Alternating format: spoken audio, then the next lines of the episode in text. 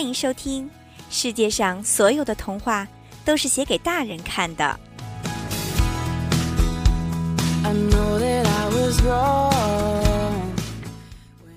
南极姑娘。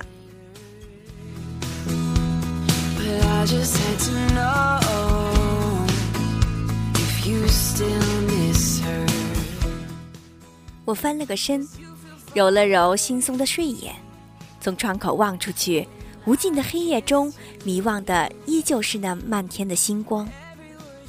十一月，极夜的结束仍然遥遥无期。不知从何时开始，我习惯在这段漫长而寂寥的时间里沉睡。尽管北极熊并没有冬眠的习惯，但是对我而言，睡眠是逃离孤独的最好的方式。毕竟，等待终归是一种漫长的过程，它可能会消磨掉你的希望。然而，当你闭上眼睛的时候，无论是梦境还是想象，那些画面总会泛着些许光亮。我起身数了数剩下的鱼，应该吃不够两天了。于是我很不情愿地从我温暖的冰屋里钻出来，一头扎进寒冷的夜中，琢磨着是时候去储备一点粮食了。今天没有风雪，总体来说是个适合出来觅食的天气。我缓缓地踱着步，环顾着四周被星光映得晶莹透亮的雪地。脚步无端的变得轻盈起来，似乎已经很久没有这种轻盈的感觉了。自从他走了以后，我把自己藏在这样一个与世隔绝的地方，没有和任何人说过一句话。我时常会自言自语，甚至故意从鼻子里弄出点声音来，以证明自己的存在。走到一个岸边，我敲击着地面，选了一个冰薄的地方，小心翼翼地在那儿挖了一个洞，然后把爪子伸到水里搅动了几下，希望能够引来鱼群。我一直都是这样捕猎的，其他北极熊或许会直接跳进水中去抓鱼，而我习惯于守株待兔，撑着下巴望着洞口，像是一个哲学家一般。虽然可能会花些时间，但时间对我来说并不值钱。作为一只没有理想也没有追求的北极熊，我有很多很多的时间用来挥霍。等了大概四五个小时，我已然有点昏昏欲睡了。可正当我歪着脑袋流着口水，快要意识模糊的时候，水面忽然有了一阵波澜。我听到声音，连忙打起精神，直起身子，眼巴巴地盯着洞口，准备来一个突然袭击。说时迟，那时快，只见水下似乎有一团黑影闪过，我一伸爪子就把它从水里给抓了出来。我手里的不明物体忽然发出一声凄厉的惨叫，着实把我吓得不轻。于是我手一滑，又把它给丢了出去。只见那团圆鼓鼓的东西咕噜噜的滚了好远，在原地打了几个转才停了下来。我张大嘴巴愣了半天，好容易才回过神儿来，借着微弱的光亮定睛一看，那坨东西竟然是一只企鹅。企企企企企鹅！我被怔得说不出话来。是怎么啦？他爬起来，拍了拍身上的雪，愤愤地瞪了我一眼。听这声音，似乎还是个姑娘。没没没什么，不好意思，有些吃惊而已。吃个鬼！你没把我吓死就不错了。哎，真对不起，我刚才捕鱼来着。捕鱼？企鹅是鱼吗？你知道“鹅”字怎么写吗？左边一个我，右边一个鸟。姐姐，我是一只鸟。熊孩子。是是是是，错上无辜，请您见谅，请您见谅。我连忙点头哈腰的跟他赔不是。哦，没事儿。他斜着眼睛上下打量了我一番，问道：“北极熊？”“是啊。”“哎呀妈呀，第一次见到活的，真有趣啊！不愧是北方的汉子哈，个子这么高。他看着我笑得很开心，我心里嘟囔着：“你大爷的！我在北极见到一个企鹅还没说啥呢，你在北极见到一只北极熊有啥可笑的？”他叫米娜，来自南极，地球的最南方。我和他坐在雪地上聊了很久，他告诉我，他从遥远的南方来到这里，只是为了心中的一个简单的梦想。你知道吗，大熊？从小我就想知道，地球的最北方是个什么样子，然后我想在北方看一次日出。哦，那你可能来错时候了。现在这里是极夜，下一次出太阳怎么也得三个月之后了。嗯，好吧，那怎么办呢？呃，要么等，要么回去呗。嗯，现在也回不去呀。嗯，为啥呀？你怎么来的就怎么回去呗。哎呀，我是顺着洋流飘来的，这个季节只适合北漂。我觉得这种说法冲击了我的价值观，便掏出爪子在地上画了个圈，试图找出这里面的科学依据。呃，好吧，那你只能住在我那儿了。我把地上乱七八糟的箭头擦掉，缓缓地对他说道。住你那儿，我我跟你很熟吗？你不会把我吃掉吗？哎，姑娘，你这么瘦还不够塞牙缝的呢。话没说完，我的肚子便很合时宜的咕咕叫了两声。尴尬的沉默了几秒之后，我干咳了两声，对他说道：“呃，不如这样吧，为了你的安全着想，顺便作为住在我那里的回报，你帮我抓鱼吧。”只要我有的吃，肯定就不会吃你，对不对？你又有一个可以安身的地方，多好啊！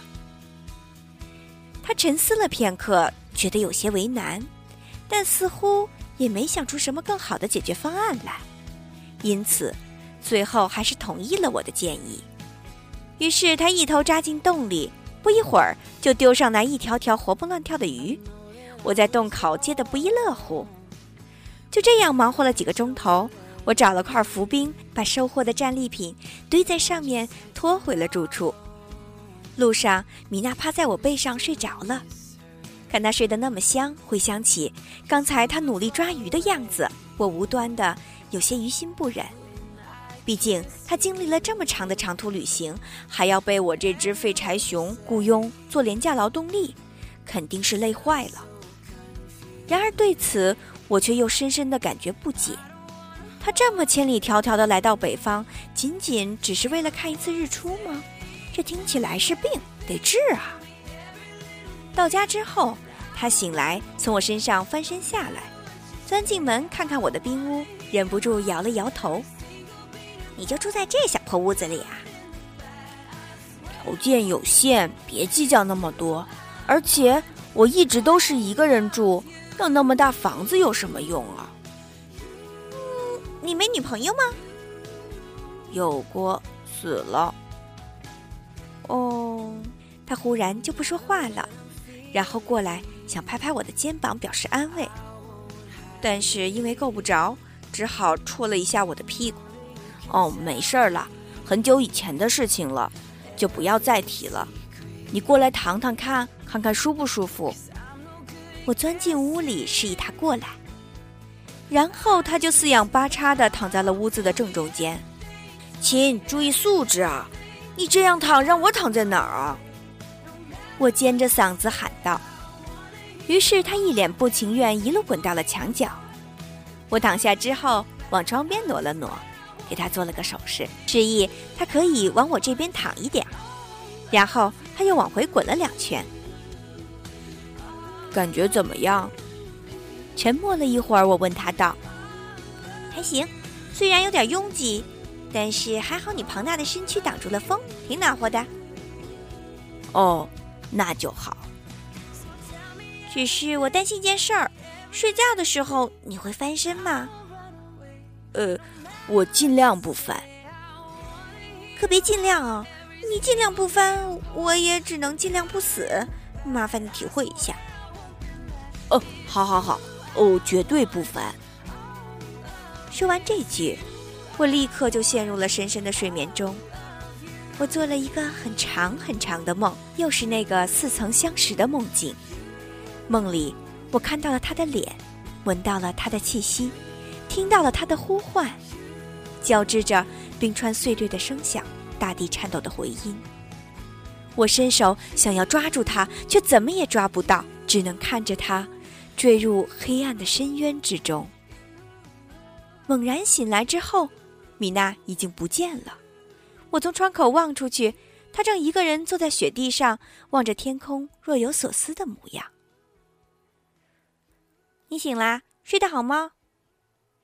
他看我钻出门来，问我道：“刚才又做噩梦了，又梦到他了是吗？”“嗯，习惯了，这些年总是会做同样的梦。”他是怎么？他很小心的问我：“哎，意外吧，在这些地方很常见的。出去觅食的时候，冰川有时候会碎裂，他就这样掉下去了。一瞬间的事，我甚至都还没来得及救他。所以你一个人跑到这么荒凉的地方来呀？”嗯。我想把自己隔离起来，过一段安安静静的日子。他叹了一口气，然后又戳了一下我的屁股。你不必总用这种方式来安慰我，真的。我把他抱起来，放在肩膀上，笑道。他也会心的一笑，然后拍了拍我的后脑勺。和米娜在一起的日子过得简单，却很开心。我们每天做的最多的事情就是在一起睡觉，因为在寒冷的极夜睡觉可以很好的减少能量的消耗，这样我们就不必经常出去捉鱼了。自从有了米娜，我睡觉老实多了，再也不敢随便翻身了。但是她很不老实，时常睡着睡着就趴到我肚子上，或者钻到我嘎吱窝下面。而看到他睡觉时候的样子，我有时候也忍不住把他搂在怀里。他像所有的南方姑娘那样，有着娇小柔弱的身体，让人忍不住有一种保护的欲望。睡醒的时候，我们时常躺着聊一会儿天，然后起来一起吃鱼。天气好的时候，我们还会在开阔的雪地上散散步，看着满天的星光，聊着不同世界里的那些故事。如果运气好，有时还能看见极光，而每当这个时候，米娜总会表现得特别兴奋，在雪地上又跳又叫。我说：“米娜，南极的极光和北极有什么不同吗？”没什么区别，除了发音上面，我们说极光不卷舌头。那你兴奋个什么劲儿啊？哎呀在不同的地方看见相同的事物，也会有不同的心情啊！这正是旅行的意义，这也是我想来北极的原因。唉，吕文清的世界我不懂。我是觉得你要是现在在南极，那里一定很温暖吧，也总能看见阳光。说真的，我不太能理解你为什么放弃光明而选择来黑暗中等待。我总是很害怕极夜。这种无尽的黑暗让我感觉到很孤独和绝望，等待光明是个痛苦的过程。有时候我甚至怀疑太阳究竟还会不会照常升起。但是你没有一次是在白白的等待，不是吗？有期待的日子总归是好的。我不知道，或许自从他走了以后，我就更害怕这种等待了吧。大熊。你真的不必用过去的事情来惩罚自己，你应该学学我，出去外面看看世界。你抱着你那些过去，还能得到些什么呢？我就是心里很沉重。那么，就先试着让自己轻盈起来吧。过来，让我们一起在极光下翩翩起舞吧。他跳到了前面的一片空地上，冲着我招了招手。神经病啊！一只北极熊和一个企鹅在雪地上跳舞，哎，听起来像个冷笑话。哎呀，谁看得到啊？这周围连个骆驼都没有。我拗不过他，只好和他一起在雪地上跳起了舞。作为一只熊，我跳舞从来都是很豪放的，这对我来说更像是一种释放自己压力的方式。而他舞蹈的样子却很美，像是为了诉说一个故事。那是我从来没见过的舞步，他的小脚在雪地上留下了一幅画，舒缓的线条勾勒出了属于另外一个世界的风景。也就是这样一个时刻，我忽然觉得自己有些喜欢眼前这个小个子的南极姑娘。她轻盈欢快，却又像风那样捉摸不定。她总是无忧无虑，身上带着一股北极所没有的芬芳。我想。这大概就是所谓的南国气息吧。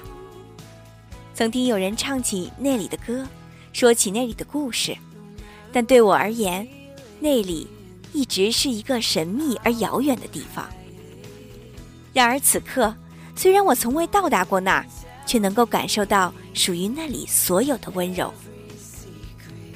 米娜是一个很健谈的姑娘，如果她不在吃或者睡的时候，嘴巴总是一刻都闲不住。她时常会嘲笑我的口音，和我探讨南极和北极之间有什么差别，还总是抱怨北极的鱼的味道竟然是咸的，这是她这个南极甜鱼党所无法忍受的。我虽然有的时候觉得他一直叽叽喳喳也挺烦的，但无论如何，总比我之前那些只能和自己说话的日子要来得舒服得多。毕竟，熊也是需要交流的动物。我不得不说。米娜的新鲜气息确实缓解了我很久以来的抑郁和苦闷，让我感到其实生活并没有想象中的那么糟糕。这天，外面刮起了暴风雪，我挖了点冰块，把门堵得严严实实，屋子顿时陷入了完全的黑暗中。我摸索着找了个靠墙的地方坐了下来，然后把米娜放在了自己的腿上。你以前遇到暴风雨的时候都是怎么过的呀？一个人待在小黑屋里，大概会很害怕吧？米娜问我道。习惯就好了，就是有点闷得慌。你们在南极遇到暴风雪是怎么过的？我们呐，会在屋子里抱成一团取暖呀，然后大家一人说个故事，暴风雪差不多就结束了。哦。我努力想象了一下那个画面，陷入了沉思。你们北极熊不这么做吗？其实，北极熊生来就不是喜欢群居的动物。我们虽然内心渴望沟通，但是彼此却只是在雪地里擦身而过，忙碌于各自的生活。为什么呢？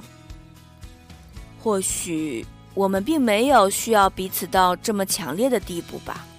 我们每个人的体力都有能力狩猎，也有足够的脂肪让自己保持温暖，因此啊，我们不会像你们企鹅那样成天凑到一起，更多的时候都是为了各自生存而奔波。嗯，所以听起来北极熊真是挺矫情的动物呢。少来，你根本不懂作为一只北极熊的脆弱。不过我倒是挺羡慕你们那种生活的。但是，其实作为企鹅，我们也有我们的苦恼啊。群居生活虽然听起来热闹又有趣，但是成天和一群和你长得一模一样的东西待在一起，做同样的事情，难免也会找不到自己的存在感呐。呃，怎么说呀？你想啊，为了合群，大家在一起吃饭的时候你也得吃饭，大家在一起睡觉的时候你也得睡觉，即使是游泳这么自由的事情。我们都要排着队，一个一个的往水里跳。我觉得这实在是太愚蠢了。